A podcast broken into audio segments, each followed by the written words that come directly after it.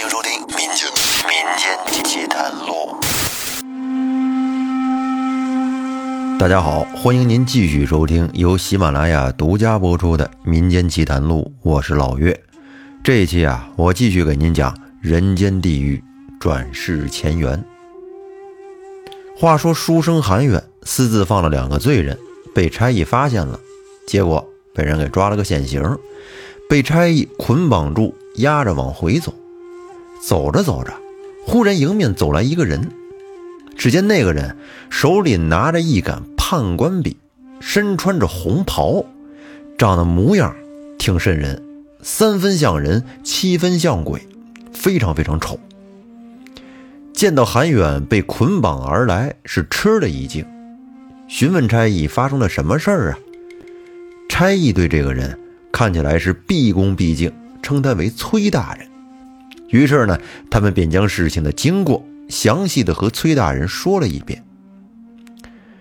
那个所谓的崔大人听完之后，笑道：“说韩公子心善，定然是不知那罪人的来历，才做下了错事，幸而无碍，便饶恕他吧。”而后呢，这个人命人给韩远松绑。韩远不知道他为什么知道自己的姓氏啊，挺惊讶。心想，这个人虽然看起来面相丑陋，但是感觉啊却非常友善，啊，宽恕了自己的过错，连忙对这个人作揖贤。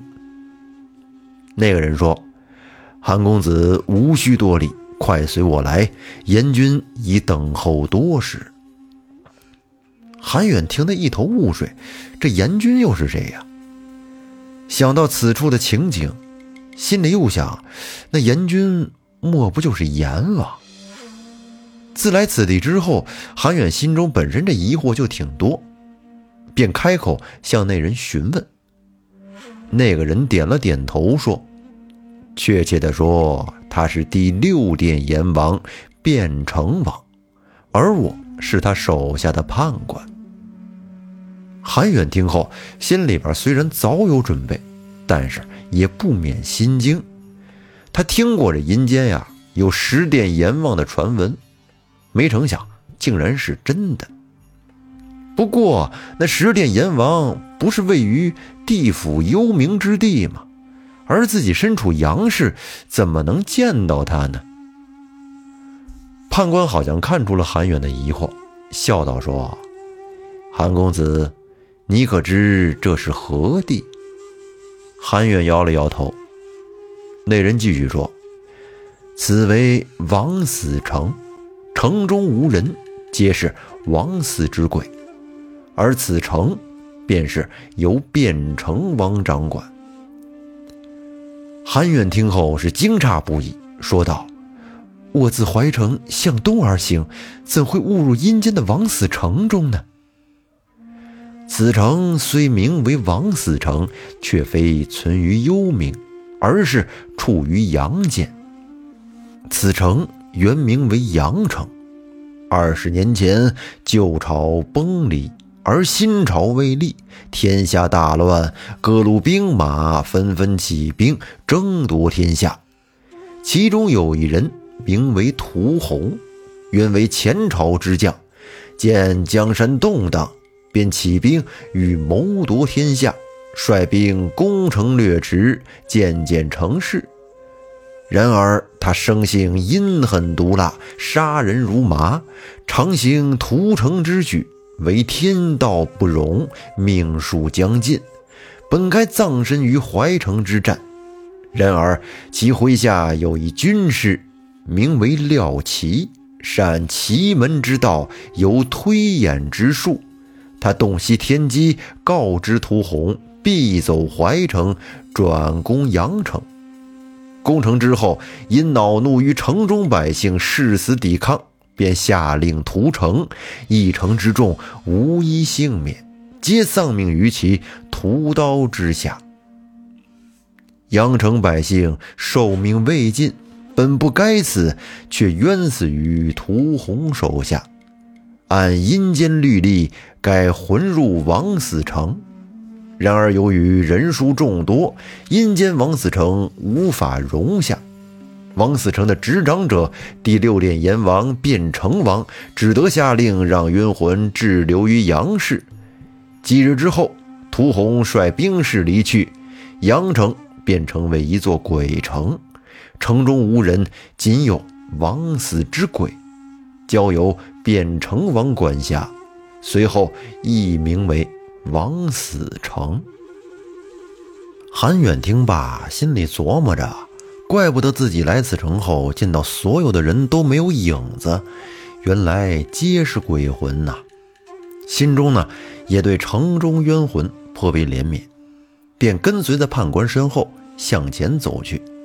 这一路上心中是忐忑不已，不知道那变成王找自己是什么事儿。片刻之后，两人来到了一座大殿，入了殿门，见殿内两旁。站着许多阴差，殿中端坐着一个人。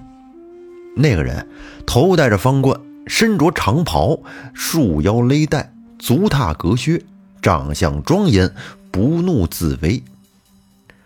判官上前跪拜，韩远知道这个人肯定就是卞成王了，也慌忙的施礼叩拜。卞成王起身说道：“韩公子乃是杨氏之人。”不归本王管辖，无需多礼，快快请起。今寻你来，乃是有一事相求，还望韩公子莫要推辞。韩远害怕还来不及呢，哪敢推辞啊？便站起身来，慌忙说道：“大王有何事，尽管吩咐。”卞成王点了点头，沉思片刻，说道。韩公子可知这是何地？先前来时，崔大人已经与在下说过，此乃处于杨氏的王死城，是杨城王死之人魂居之地。哦，那韩公子可知王死之人为何要魂入王死城？小生不知。枉死之人乃是寿命未尽。却因故丧命的人，他们死后往往会心中不甘，心怀怨恨，故无法转世投胎，须得暂居于枉死城中，平复怒气。若是被人谋害而死之人，可登城楼望人间，亲眼看到谋害自己的仇人遭受报应，化解怨气。待怨气消泯，仇恨殆尽，心无挂碍。直至原有寿命尽时，方可投胎转世。二十年前，阳城百姓被屠，皆为枉死，怒气冲天。半载之后，那屠洪战败身亡，军师惨死，我便将他们的魂魄拘来，判以油锅之刑，每日在刑台行刑，以平城中冤魂怨气。未过几年，城中冤魂怨气渐消，只待受尽，重入轮回。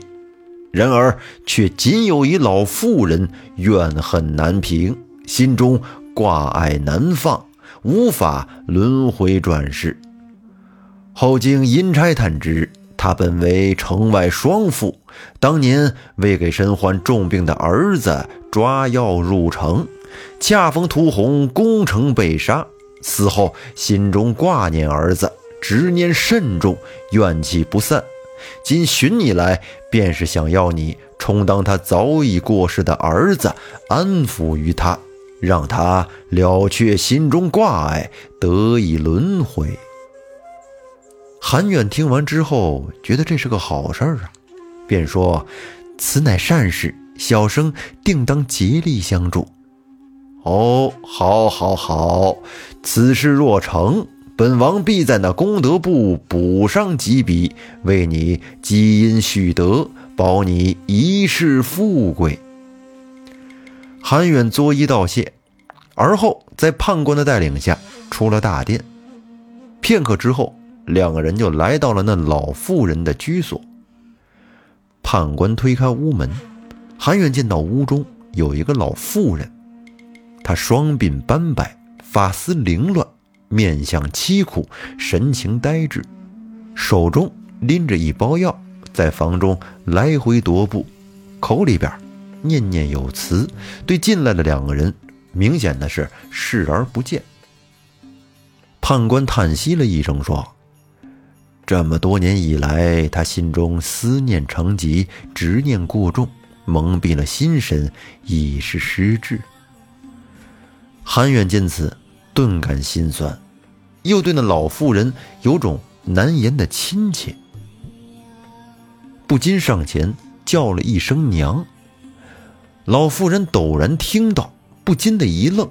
双手颤抖不已，抬头望向韩远，说：“你是我的孩儿。”韩远见到那老妇人双目含泪，神情凄切，不禁的眼眶也湿润了，说：“娘，是我是你的孩儿，我来看你了。”然而这时，那老妇人却神色一变，摇了摇头，说。不，你不是我儿，我那孩儿未及八岁，怎会是你？娘，当年你为我去抓药，一走多年，孩儿得善人照料，已然长大成人。老妇人听完一愣，说：“是了，是了，是娘糊涂了。当年娘入城抓药，却死于城中。”心中愤恨牵挂于你，渐失心神，浑浑噩噩的过了许多年，今日方才被孩儿你唤醒。自你道出那声娘，娘便知是你来了。娘不该怀疑你，是娘老糊涂了。娘是孩儿的错。今日才来看你，让你枉受了许多苦难。老妇人此时啊，已经是难以自禁，他轻轻地抚摸着韩远的脸庞，是泪如雨下，泣不成声。韩远虽知自己是假冒的，然而心中却涌起了难以言明的情绪，很显然是动了情，也是泪流满面。而后呢，他用言语抚慰老妇人。两个人就像真正的母子一样相谈多时。之后，老妇人说：“得知孩儿你无事，娘也便安心了。娘其实已死多年，今日终于了却牵挂，也该往生去了。”韩元洒泪与老妇人作别，待老妇人离去之后，韩元感觉心中莫名的悲痛，久久无法释怀。判官在旁边说道：“韩公子助人往生，此为大善，阎君必会为公子增添功德。举手之劳，又岂敢言功？既然此事已罢，那在下。”也该走了。哦，是这样，近日将有骤雨，怕会耽搁了公子的行程。科考之日临近，不如让我送公子一程。判官说完，便命几名阴差抬来了轿子，让韩远乘轿而行。韩远上了轿，只听他耳旁啊是风声呼啸，不到半个时辰。自己已然身在京城了，你说这速度多快？在阎罗殿中，判官向卞城王回复老妇人已入轮回，韩书生也去到了京城。卞城王点了点头，说道：“那韩书生实为老妇人之子转世，老妇人当年取药未归，其子因此病死。”也算枉死，今让他们母子相见，了却了老妇人心中挂碍，又与韩书生增添功德，让他得中皇榜，富贵一生，全作补偿，也算是合情合理呀。判官又问：“那为何不将实情告知那韩书生？”韩书生以轮回转世，喝下了孟婆汤，斩断了前世亲缘，与前世再无干系。前世之事，又何必再让他知晓？判官听罢，点了点头，而后就告退出了阎罗殿。在半个月之后，科考结束了。出榜之日，韩远果然高中。此后为官是平步青云，一世富贵。那这个故事说到这儿啊，就结束了。在您听第一集的时候，肯定没有想到这是一个还挺让人感动的故事呢。大家听完之后有什么想法，可以在节目下方评论留言。那我们这期就说到这儿，感谢大家的收听，再见。